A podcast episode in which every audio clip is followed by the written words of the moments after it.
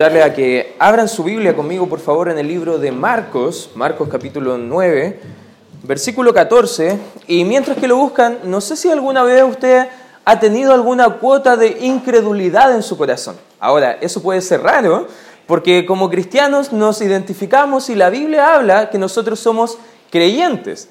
Pero interesantemente, en el pasaje que vamos a estudiar el día de hoy, vamos a ver una persona que estaba pidiendo al Señor que le ayudara con su incredulidad. De hecho, de eso, de eso se va a tratar el estudio de este día, ayuda mi incredulidad, porque la fe y la incredulidad, la confianza y los temores, la seguridad y las dudas pueden ser naturales incluso nosotros que somos hijos de Dios.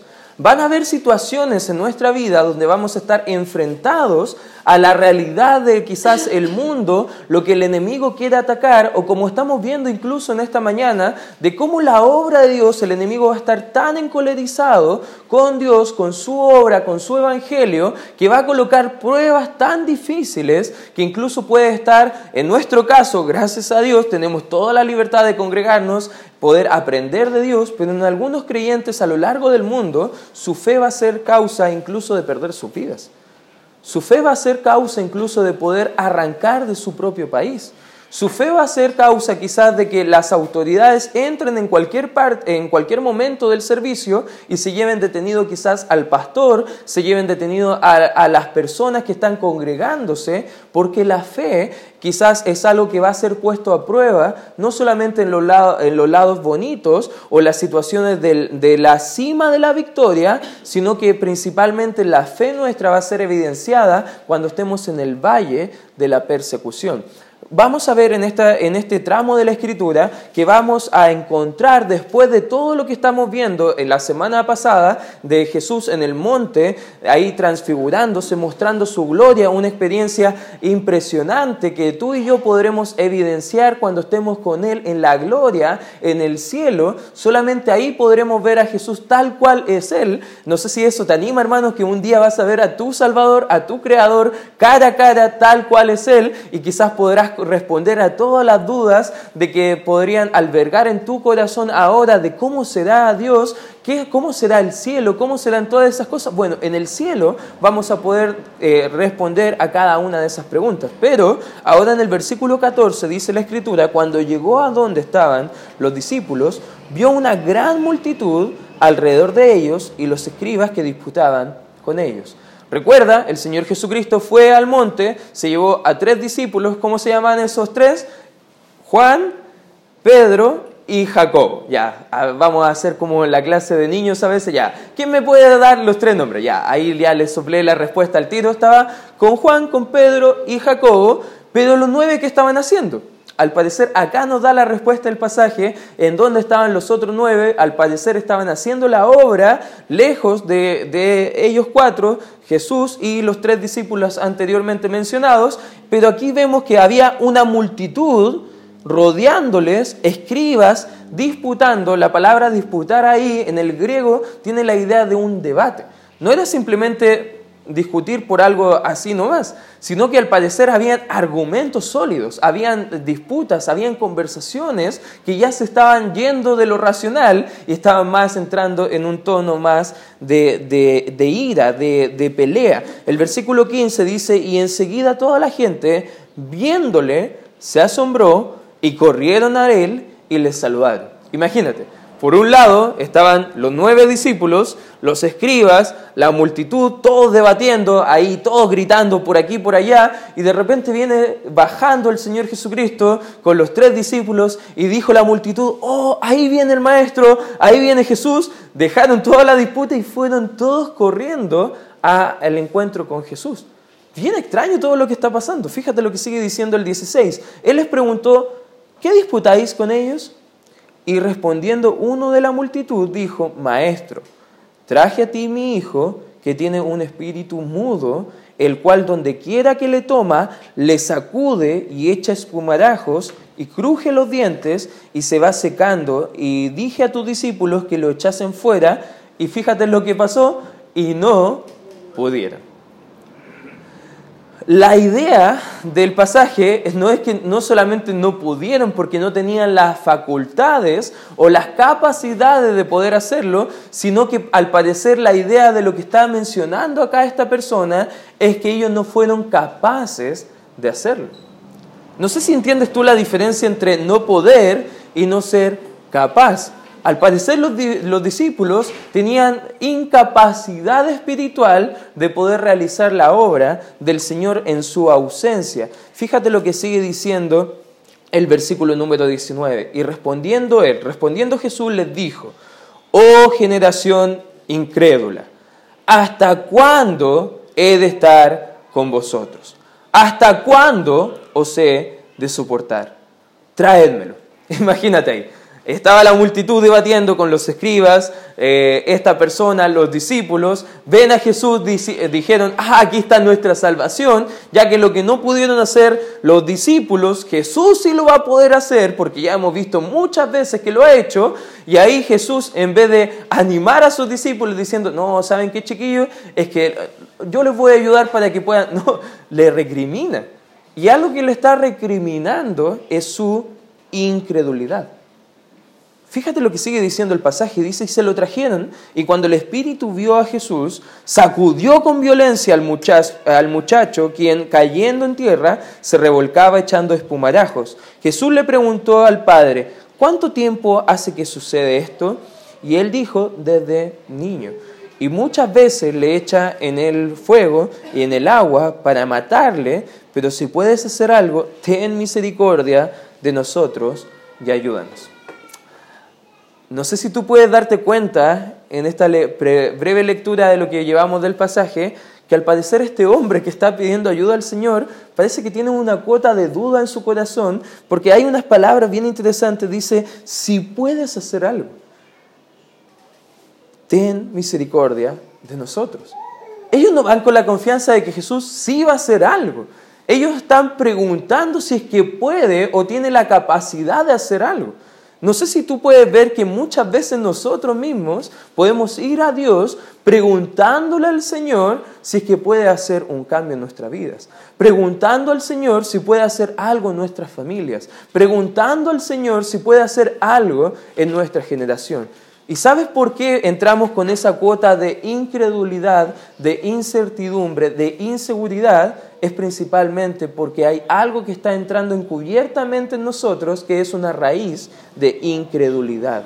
Y eso está hablando este pasaje o es lo que está centrando, lo que muestra acá claramente eh, el evangelista Marcos. Dice el versículo 23, Jesús le dijo, si puedes creer, al que cree, todo le es posible. Palabras de gran aliento para cada uno de nosotros. Hermano, ¿usted cree que Dios puede obrar en su vida? Amén. Parece que no cree tanto. Parece que incluso con su amén demuestra un poquito la incredulidad que hay en su corazón. Porque el Señor sí puede hacer algo, hermano. ¿Amén? Pero debemos creer para que el Señor obre. Debemos creer para que el Señor haga una gran obra. Debemos confiar en el Señor de que como Él pudo calmar la tormenta, Él pudo hacer una obra extraordinaria. Y ya hemos visto en el Evangelio de Marcos una y otra vez cómo el Señor obra mediante la fe en su pueblo, y su pueblo va a activar su ayuda cuando ellos confían en Cristo Jesús. E inmediatamente, dice el 24, el padre del muchacho clamó y dijo, creo, ayuda mi incredulidad. Esta frase es maravillosamente extraña, porque no solamente está albergando una confianza en el Señor, pero al mismo tiempo está albergando una duda en el Señor. Está pidiéndole al Señor y exponiendo su corazón diciendo, ¿sabes qué, Señor? Quiero creer en ti, pero ayúdame a creer. Ayúdame que la incredulidad de mi corazón salga y pueda albergar solamente la confianza en ti, el único Dios verdadero. Fíjate lo que hace el Señor Jesús en el 25. Y cuando Jesús vio que la multitud se agolpaba, reprendió al espíritu inmundo diciéndole, espíritu mudo y sordo, yo te mando, sal de él no entres más en él. Entonces el espíritu, clamando y sacudiéndole con violencia, salió y él quedó como muerto, de modo que los muchos decían, está muerto. Pero Jesús, tomándole de la mano, le enderezó y se levantó. Cuando él entró en casa, sus discípulos le preguntaron aparte, ¿por qué nosotros no pudimos echarle fuera? Él les dijo, este género con nada puede salir sino con oración y ayuno. Vamos a orar, hermanos, y vamos a pedir a Dios que nos pueda ayudar a entender este pasaje y algunas aplicaciones prácticas para nuestra vida. Gracias, Padre Celestial, por este tiempo donde podemos examinarnos a través de la luz de tu palabra, Señor.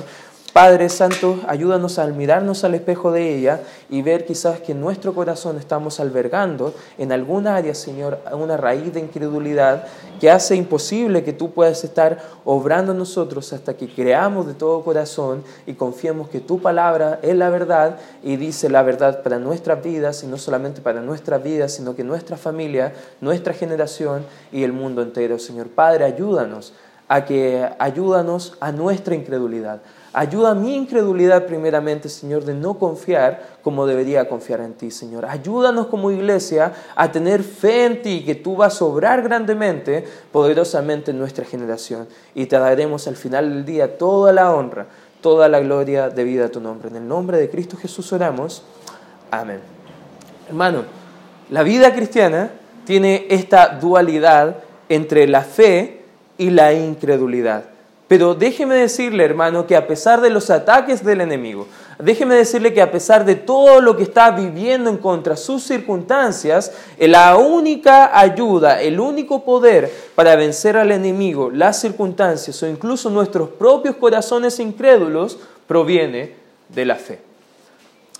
Cinco aplicaciones rápidas que podemos ver para nosotros de este texto que acabamos de leer. En primer lugar, hermanos, ¿cómo podemos eh, ver la incredulidad? En primer lugar, hermanos, la religión ayuda a la incredulidad.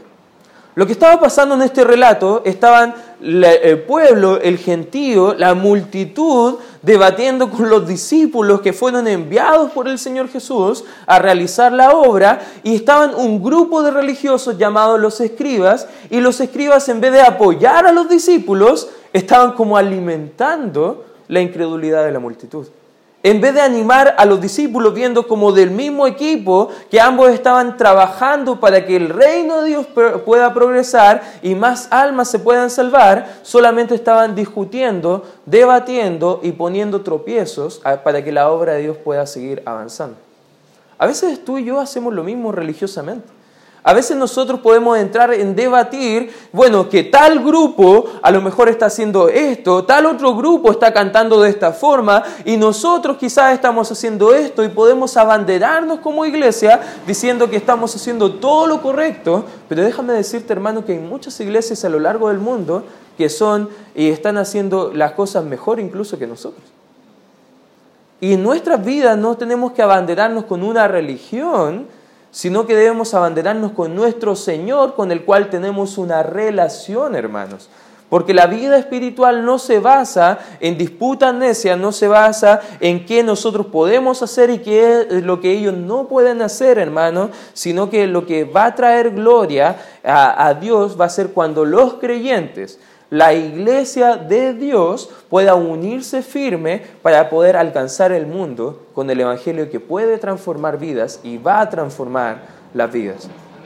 Un día, un discípulo puede pasar de la gloria en el cielo, como hemos visto en el tramo anterior, a los ataques del infierno a través del enemigo acá en la tierra.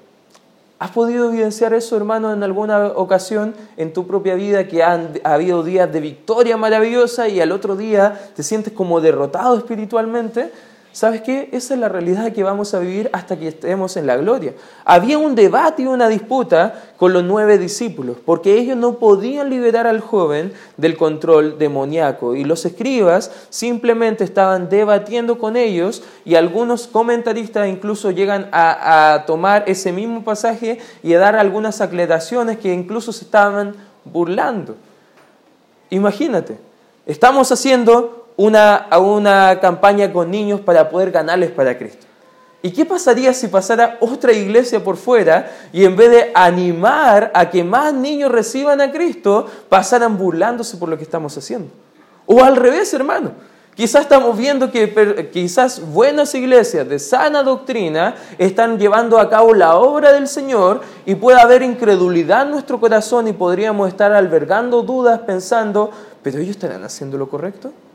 ¿Estarán cantando como nosotros? ¿Estarán enseñando la Biblia expositivamente? ¿Estarán teniendo la disciplina eclesiástica como lo estamos viviendo en nuestra iglesia? Eh, ¿Tendrán un orden de culto como nosotros lo tenemos? ¿Darán anuncios tan bonitos como los tenemos acá en la iglesia? Hermano, religiosidad en nuestro corazón. Porque ninguna de esas cosas que acabamos de, de pensar o debatir en nuestra religión interna tienen que ver con la obra que Dios quiere hacer en los corazones y la mente de las personas.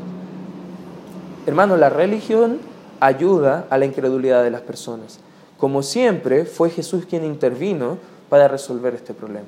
Y quizás tú y yo conocemos personas que no van a la iglesia, que no quieren tener nada con Cristo, que no quieren saber nada de la Biblia, nada de Dios, nada incluso de tu persona, porque han conocido a una persona religiosa que ha impuesto más sus preferencias por sobre lo que la Biblia enseña, que han enfatizado más normas de hombres que la palabra de Dios, que más han enfatizado una religión que una relación con el Señor y hoy en día eso es un tropezadero, es una barrera para que más gente pueda creer en el Señor. ¿Conoce gente así? Amén. Yo conozco varios.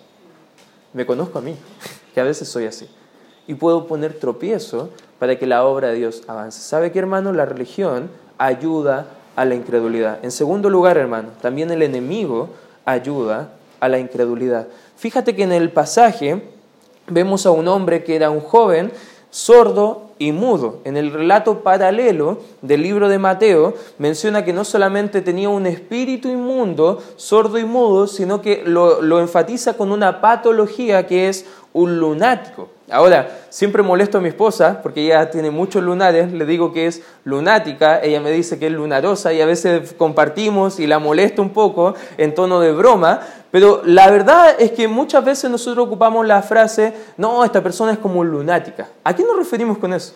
Una persona que está demente, una persona que no tiene lucidez, una persona que está fuera de sus juicios cabales investigué un poco a qué se referían eh, con los lunáticos en, en, los tiempos del Señor Jesús y estaba haciendo referencia a las personas que ellos creían que con los estados de la luna podían cambiar radicalmente su personalidad. No sé si tú podrás haber escuchado leído en algún momento que antes a la luna le daban mucho poder sobre la personalidad de las personas, incluso hasta el tarot, las cartas astrales y todo eso que tiene más que ver con el enemigo, hermano, no con lo que enseña Dios. Todo eso tiene que ver, o creían ellos que la luna podía tener un dominio sobre la personalidad de la persona. Los lunáticos tenían, eh, tenían sintomatología, ya aquí Samuel que está estudiando medicina entiende mejor esa frase, los síntomas, ya, eso es más fácil para nosotros. ¿Cuáles eran los síntomas de un lunático? Simplemente eran muy similares a los epilépticos. Incluso el mismo relato viene hablando de que tenían crisis agudas de pérdida de conciencia, convulsiones. Cuando la Biblia habla de que le sacudía el espíritu, está hablando de que en un momento estaba bien y de repente empezaba a convulsionar en el piso y tenían que algunos controlarle y echaba espuma de la boca y algunos podrían decir, no, la verdad es que no es un demonio, sino que lo que tenía este hombre era epilepsia. Y quizás nosotros estudiando la Biblia podemos llegar a conclusiones erradas acerca de lo que la Biblia viene enseñando. Parece que el evangelista Marcos no está diciendo que el hombre tenía epilepsia. Tampoco solamente está sobre espiritualizando cada enfermedad diciendo tiene un demonio. Que hay religiones que hoy enseñan que si estás enojado tienes el demonio de la ira. Si estás a lo mejor molesto, no, el, el demonio de, no sé, inventan demonios por aquí y por allá. Y ellos podríamos sobre espiritualizar cada enfermedad pensando que pueden ser demonios. No, hermano. Tenemos que ver un balance bíblico y aquí en este tramo de la escritura, al parecer solamente durante los evangelios vemos una obra demoníaca como nunca lo vimos en el Antiguo Testamento ni lo estamos viendo en la iglesia contemporánea. Porque el Señor estaba mostrando sus credenciales y el enemigo estaba encolerizado con la obra del Señor. Por ende, la obra demoníaca aumentó y esas cosas que vemos en los evangelios hoy en día no las vemos tan abiertamente. Probablemente ni has escuchado hablar de forma bíblica cómo se presentan estos demonios, pero déjame decir que el enemigo ayuda a la incredulidad de nosotros al obrar en cada una de las personas. ¿Sabes que el enemigo es engañoso? El enemigo es astuto. El enemigo te hace creer cosas que no son en realidad como a lo mejor una falsa creencia acerca del problema real de nuestro corazón, o una falsa creencia acerca de una religión, o una falsa creencia acerca de cualquier cosa, hermano, porque en realidad el enemigo está tan encolerizado, tan molesto con la obra que Dios hace en las personas. El versículo 17 dice que le trajo a su hijo que tenía un espíritu mudo y el 25 habla de que ese espíritu el Señor Jesucristo mandó que saliera fuera de él y que no entrara más en él. Este espíritu tenía la mala costumbre de entrar y salir, entrar y salir. Hacía de las suyas, hacía un desorden y ya cuando cumplía su, su función se limpiaba las manos y se iba a hacer de sus fechorías a otra parte. Así es el enemigo. No es que todo el tiempo estemos siendo atacados por el enemigo, hermano. No le eche la culpa de su pecado al enemigo, porque el libro de Santiago nos enseña que de nuestras propias concupiscencias a veces somos atraídos y seducidos al pecado. Ojo con lo que le está echando la culpa al enemigo acerca de su pecado. Pero tristemente el enemigo nos ha hecho creer que Él es responsable de cada mal y de cada pecado que nosotros vivimos. El enemigo ayuda a la incredulidad a veces de la persona. Romanos 16, 20, acompáñenme rápidamente ahí. Romanos, capítulo 16, versículo 20. ¿Cómo estamos en el tiempo? Vamos, espectacular. Romanos, capítulo 16, versículo 20. Fíjate lo que dice la escritura, un pasaje muy interesante. Y fíjate lo que dice el versículo 20. Y el Dios de paz aplastará en breve, ¿a quién dice la escritura? a Satanás. Bajo vuestros pies, la gracia de nuestro Señor Jesucristo sea con vosotros. A veces el enemigo ayuda a mi incredulidad de mi corazón haciendo creer que Él tiene la victoria sobre mi vida. ¿Cuántas veces, hermanos, seamos honestos? No voy a pedir que levantes tu mano, pero seamos honestos. Has luchado con un pecado y has vuelto a caer en el mismo pecado. Le has prometido a Dios, Señor, ahora no más, ahora sí que sí y te ves en poco tiempo envuelto en el mismo pecado, envuelto en el mismo pensamiento. ¿Te ha pasado? No te voy a pedir que levantes tu mano, medítalo en tu corazón. Probablemente sí. Y el enemigo nos hace creer que nosotros no podemos. El enemigo, hermano, déjeme decirle que es un enemigo derrotado. Él no es un enemigo victorioso. Él ya está derrotado y la Biblia menciona que tú y yo un día tendremos victoria final sobre el enemigo en nuestras vidas.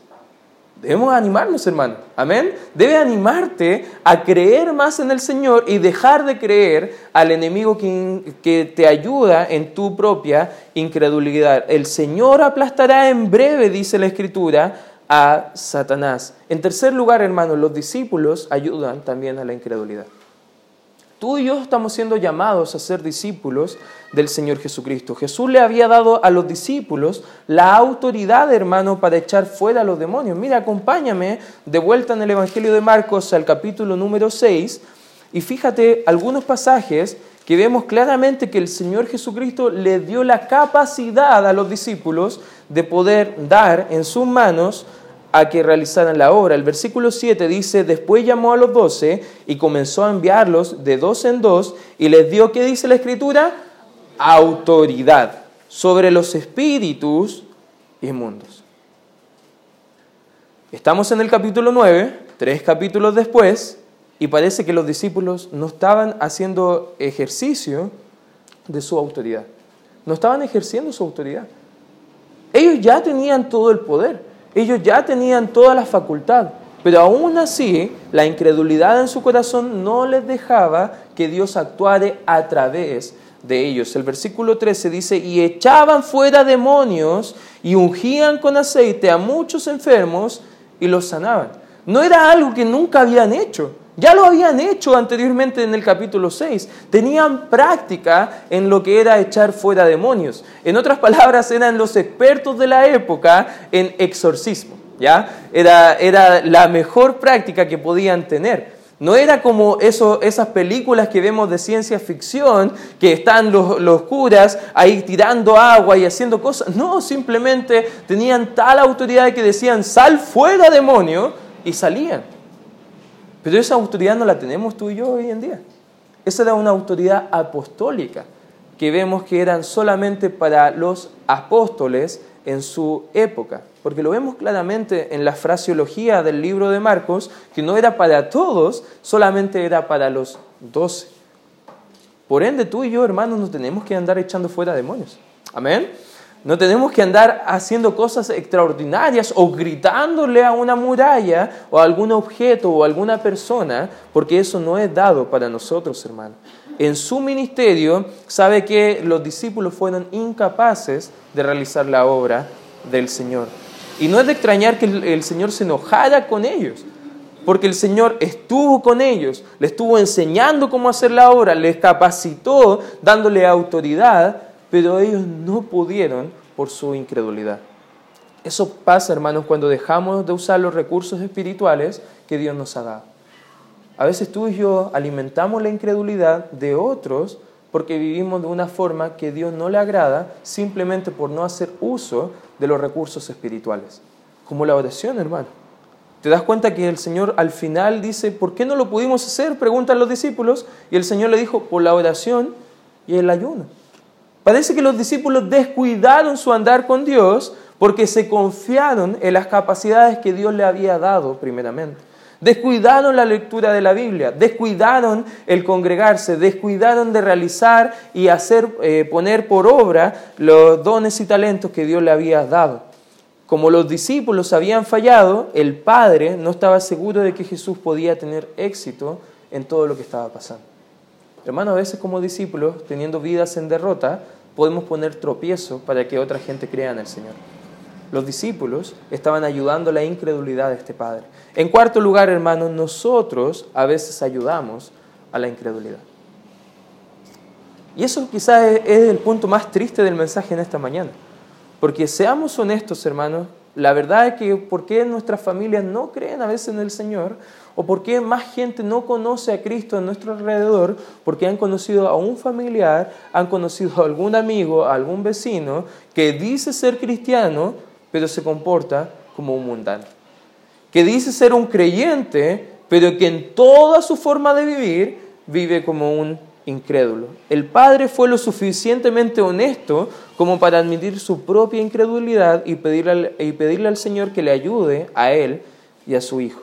Es interesante ver en este relato que en un mismo corazón puede cohabitar la fe y la incredulidad. Y quizás en tu vida, hermano, está cohabitando la fe y la incredulidad. Quizá en tu vida, hermano, has llegado tratando de buscar que Dios te ayude y quizás estás escuchando la forma en que Dios te puede ayudar, pero tú decides no creer al Señor y seguir viviendo haciendo las cosas a tu manera. Hermano, esa no es la forma que Dios va a bendecir nuestras vidas. Esa no es la forma que Dios va a obrar a través de su pueblo si su pueblo está obrando en incredulidad. Como iglesia creemos, hermanos, que Dios puede hacer una obra grande en mi vida, en tu vida. Amén. Puede hacer una obra grande. Confía en el Señor. Al que cree todo le es posible, dice el, el versículo número 23. Si puedes creer, hermano, todo te puede ser posible con la ayuda del Señor. Filipenses 4:13 dice que todo lo puedo en Cristo que me fortalece. Hermano, ese pecado que estás luchando, si tú crees que Dios te puede librar de ese pecado y siguiendo las instrucciones del Señor, puedes dejar de luchar con Él. Amén. Ese conflicto familiar que quizás no te da tregua una y otra vez, si se lo entregas en la mano del Señor confiando de todo corazón, cree que el Señor puede obrar en tu familia, puede obrar en tu vida, hermano. Entrégaselo al Señor ese problema económico, esa falta de trabajo, sea lo que sea, hermano, que albergue incredulidad en nosotros, hermano, decide dejarlo de lado. Pero en quinto y último lugar, hermano, y con esto vamos a acabar, Jesús ayuda a nuestra fe. Hemos visto que la, religión aumenta la incredulidad de las personas. El enemigo ayuda a la incredulidad en el mundo. Los discípulos ayudan a la incredulidad a veces por no vivir de la forma que Dios quiere. Nosotros a veces albergamos incredulidad en nuestros corazones, pero damos gracias a Dios, hermano, que Dios, Jesucristo el justo, nos ayuda a nuestra fe. Amén. Deja de lado toda la duda, deja de lado toda la incredulidad, deja de lado todos los temores. ¿Y sabes cómo lo hace? A través de su palabra. La Biblia enseña que la fe viene por el oír y el oír qué? La palabra de Dios. Hermano, en un mismo corazón, aunque pueden cohabitar, no por mucho tiempo lo van a hacer la fe y la, incredulidad. Una de las dos va a tener que ganar en su momento. Tristemente, si tú albergas incredulidad y no alimentas tu fe a través de la palabra de Dios, ¿sabes lo que va a pasar? El enemigo va a ganar la batalla y en tu corazón van a haber más dudas que confianza en el Señor. Hermano, Jesús aumenta, ayuda a nuestra fe. Los discípulos en otro tramo de la escritura le decían al Señor, Señor, aumentanos nuestra fe. Y si tú quieres que Dios aumente tu fe, te hago la pregunta, hermano, ¿estás pasando tiempo en la palabra? ¿Estás pasando tiempo con el Señor que pueda ayudar a tu credulidad? La principal lección, hermano, es el poder de la fe que vence al enemigo. Si tú puedes tener la fe suficiente, hermano, para poder derrotar al enemigo, sabes que la vida espiritual va a ser mucho más fácil si tú confías y vas de la mano al lado del Señor. El Señor Jesucristo dijo que si tuviéramos fe como un granito de mostaza, nosotros podríamos incluso decir a los montes que se muevan. Esa es una forma figurativa maravillosa de lo que puede hacer la gran fe, hermano. Ojo, está hablando de una pequeña fe que puede hacer cosas extraordinarias como eso, imagínate lo que puede hacer un discípulo totalmente comprometido con el Señor con una gran fe. ¿Te gustaría tener una gran fe así, hermano? ¿Te gustaría poder vivir de la mano del Señor, caminando con Él? ¿Por qué no habían fallado los discípulos? Bueno, falta de ayuno, hermano. Falta de vida privada. ¿Sabes por qué dejas de confiar en el Señor? Porque descuidas tu vida de oración, tu vida de dependencia en el Señor. Somos dependientes, hermanos, de la compañía y ayuda del Señor. Somos dependientes de, de la presencia del Señor y de su gracia en nuestra vida. Hermano, la vida espiritual comienza por gracia, pero continúa solamente por gracia. Amén. Solamente puede continuar por gracia. Y si tú y yo dejamos de depender de la gracia del Señor, como decimos en, buen chileno, estamos fritos, estamos perdidos. No hay esperanza para nosotros, porque no se trata de lo que tú puedes hacer, no se trata de lo que la iglesia puede hacer, no se trata de lo que los líderes pueden hacer, sino que lo que se trata todo de lo que Dios puede hacer en medio de su generación. En Juan 15, 5, fíjate lo que dice la escritura. Los discípulos tuvieron que aprender a través de esta experiencia esta valiosa lección que vemos en Juan 15:5, que es que dijo Jesús, yo soy la vid, vosotros los pámpanos, el que permanece en mí y yo en él, este lleva mucho fruto, porque separado de mí, ¿qué dice la escritura? Nada podéis hacer.